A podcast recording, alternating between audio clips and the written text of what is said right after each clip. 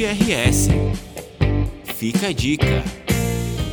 Os esforços para minimizar problemas causados pela pandemia que vivemos faz parte da preocupação de instituições públicas de ensino.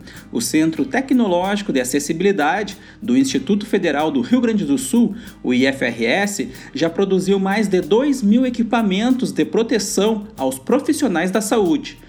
Os materiais foram doados a hospitais e unidades de atendimento da região metropolitana, do litoral e da Serra Gaúcha. IFRS. Fica a dica.